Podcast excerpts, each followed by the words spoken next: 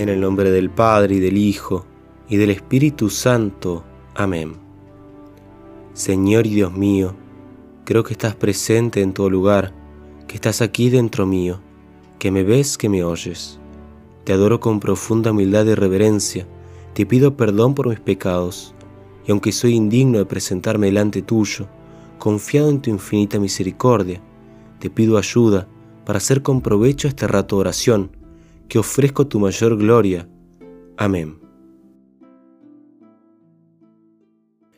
Meditación para los primeros sábados de mes.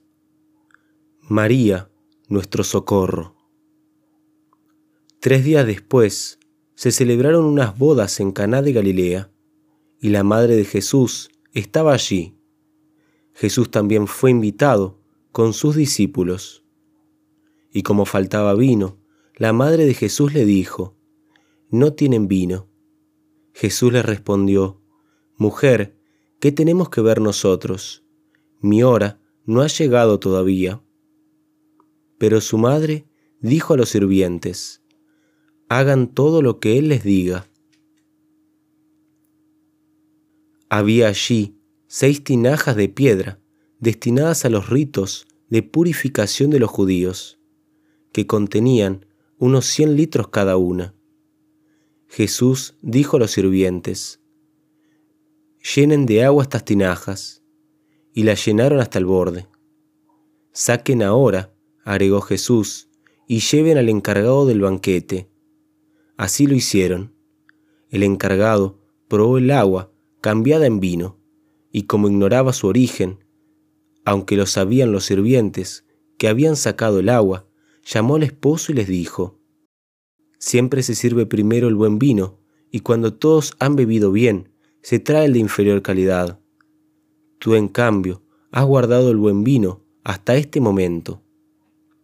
Este fue el primero de los signos de Jesús, y lo hizo en Caná de Galilea.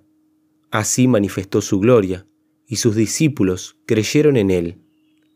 San Juan, capítulo 2, versículo del 1 al 11. Punto 1. María está pronta para ayudar a quien la invoca.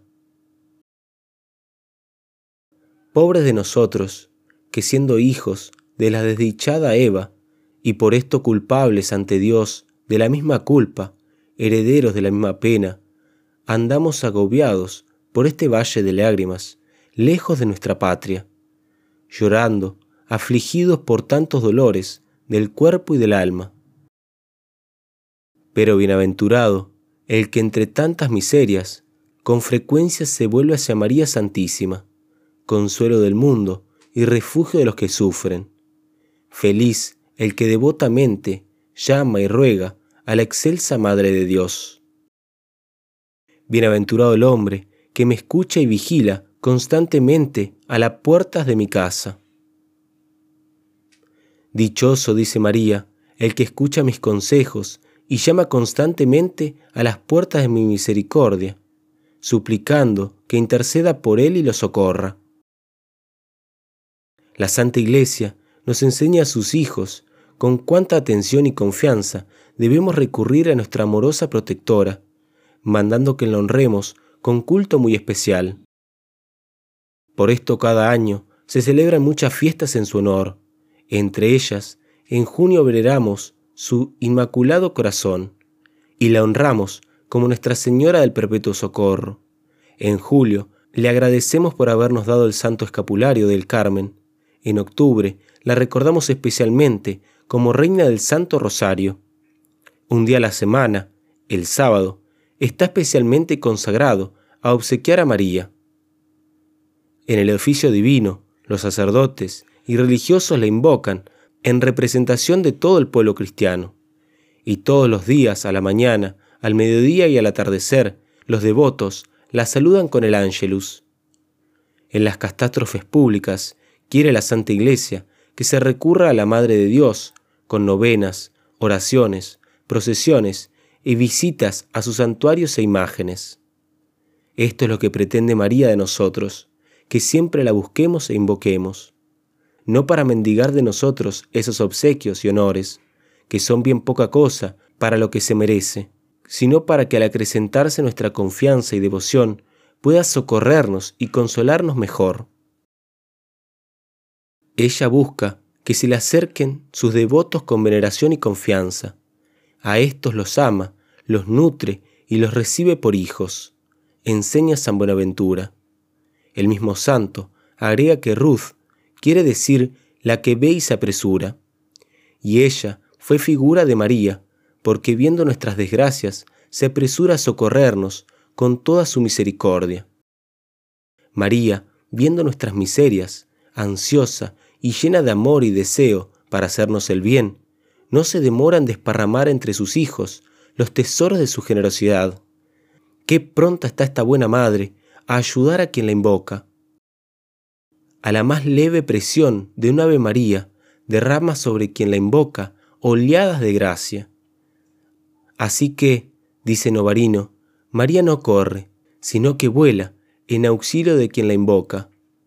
Ella, dice el mismo autor, al ejercer la misericordia, es semejante a Dios, como el Señor al instante alivia a quien pide ayuda, porque es fiel a la promesa con que se ha comprometido.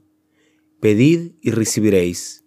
Así María, en cuanto se siente invocada, al instante se presenta con su ayuda. Por esto mismo, podemos entender que era la mujer del Apocalipsis, a quien se le dieron las alas del águila grande para volar al desierto. Apocalipsis capítulo 12, versículo 14. Estas alas son el amor con que María voló a Dios. Esas alas de águila son de la celeridad con que María, superando la velocidad de los serafines, socorre siempre a sus hijos. Por eso se lee en el Evangelio de San Lucas que cuando María fue a visitar a Santa Isabel y a colmar de gracias a toda aquella familia, no anduvo con demoras, sino que como dice el Evangelio, se levantó María y se marchó con prontitud a la montaña. Lucas capítulo 1, versículo 39. María está más pronta que los demás santos a ayudar a sus devotos.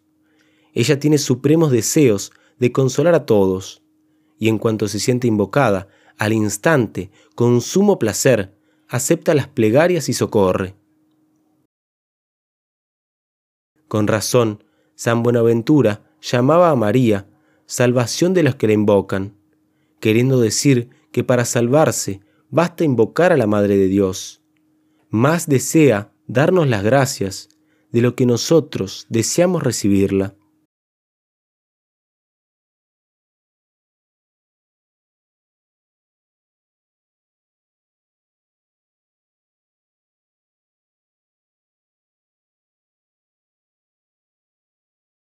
Punto 2. María nos dispensas ayuda a pesar de nuestros pecados. Ni la muchedumbre de nuestros pecados debe disminuir nuestra confianza de ser oídos por María. Cuando ante ella nos postramos, encontramos a la Madre la Misericordia, y para la misericordia solo hay lugar si encuentras miserias que aliviar. Por lo que como una madre amorosa no siente repugnancia de curar al hijo leproso, Así nuestra maravillosa Madre no nos abandona cuando recurrimos a ella.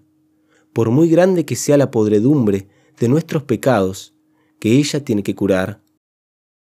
Esto mismo quiso dar a entender María, apareciéndose a Santa Gertrudis, con el manto extendido, para acoger a todos los que a ella acudían.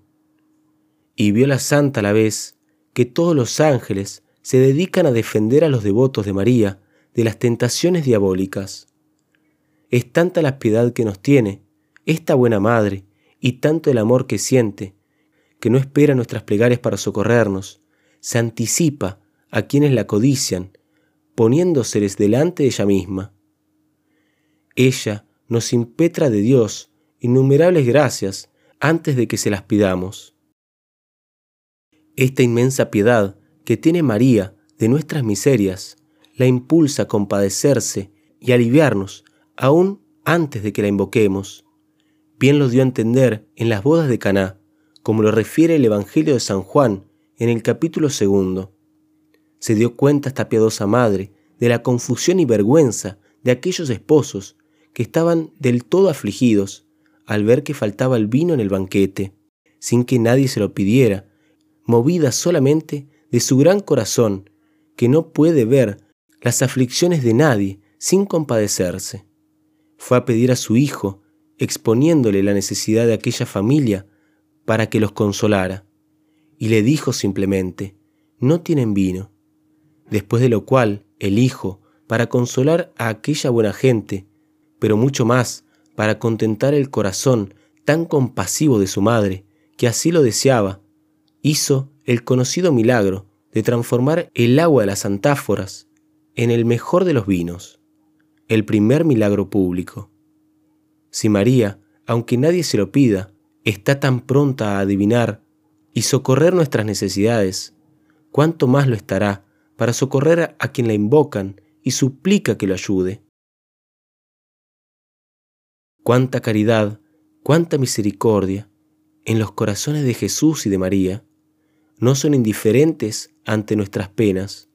Con razón, es asemejada a la luna, hermosa como la luna, porque no solo es veloz, cual la luna para ayudar a quien invoca, sino que además está tan ansiosa de nuestro bien que nuestras necesidades se anticipa a estas súplicas y está presta a socorrernos antes que nosotros listos para invocarla.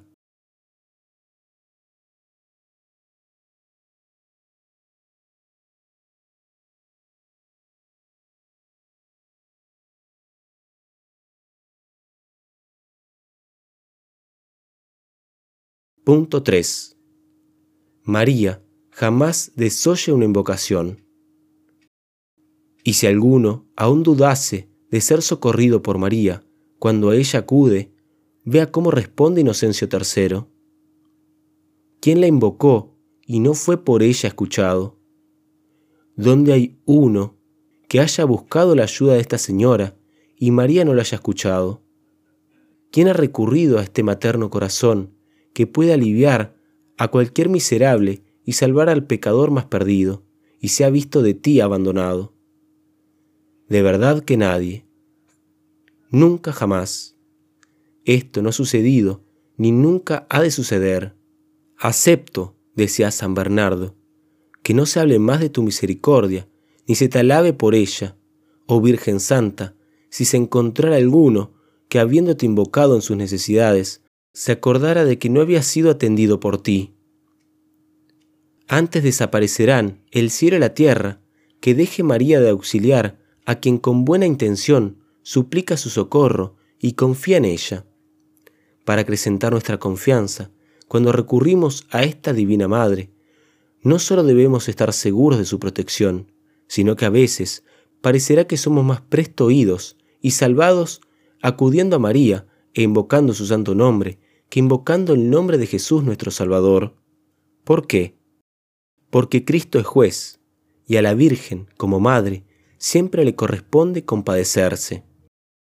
Quiere decir que encontramos antes la salvación recurriendo a la madre que al Hijo, no porque María sea más poderosa que el Hijo para salvarnos, pues bien sabemos que Jesús es nuestro exclusivo Redentor, quien con sus méritos nos ha obtenido, y Él únicamente obtiene la salvación, sino que recurriendo a Jesús, considerándolo también como nuestro juez, a quien corresponde castigar a los que no se arrepienten de sus pecados, nos puede faltar, sin culpa de nuestro Señor, la confianza necesaria para ser oídos. Pero acudiendo a María, que no tiene otra misión más que la de compadecerse como Madre de Misericordia, y de defendernos como abogada nuestra, pareciera que nuestra confianza fuera más segura y más grande. Muchas cosas se piden a Dios y no se obtienen, y muchas se piden a María y se consiguen, porque Dios ha dispuesto a honrarla de esta manera. ¿Y eso por qué? Esto sucede no porque María sea más poderosa que Dios, sino porque Dios ha decretado que así tiene que ser honrada su madre.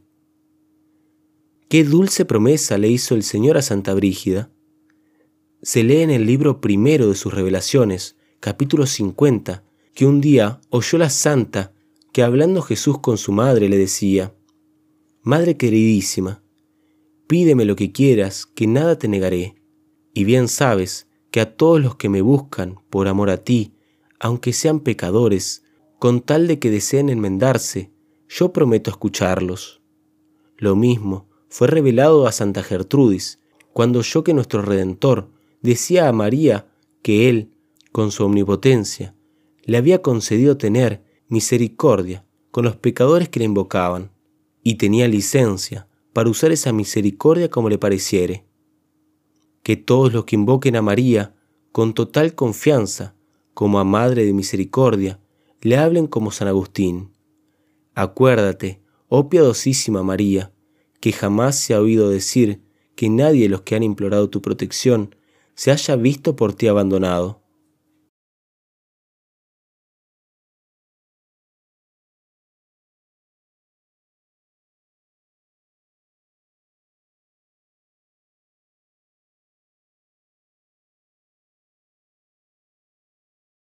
Señor y Dios mío, te doy gracias por los buenos pensamientos, afectos y propósitos que me has inspirado en esta rato oración. Te los ofrezco a tu mayor gloria y te pido gracia eficaz para ponerlos en práctica, que pueda cumplir en todas las cosas tu santa voluntad. Amén. Corazón doloroso e inmaculado de María, ruega por nosotros. Sagrado Corazón de Jesús, en vos confío. En el nombre del Padre y del Hijo y del Espíritu Santo. Amén.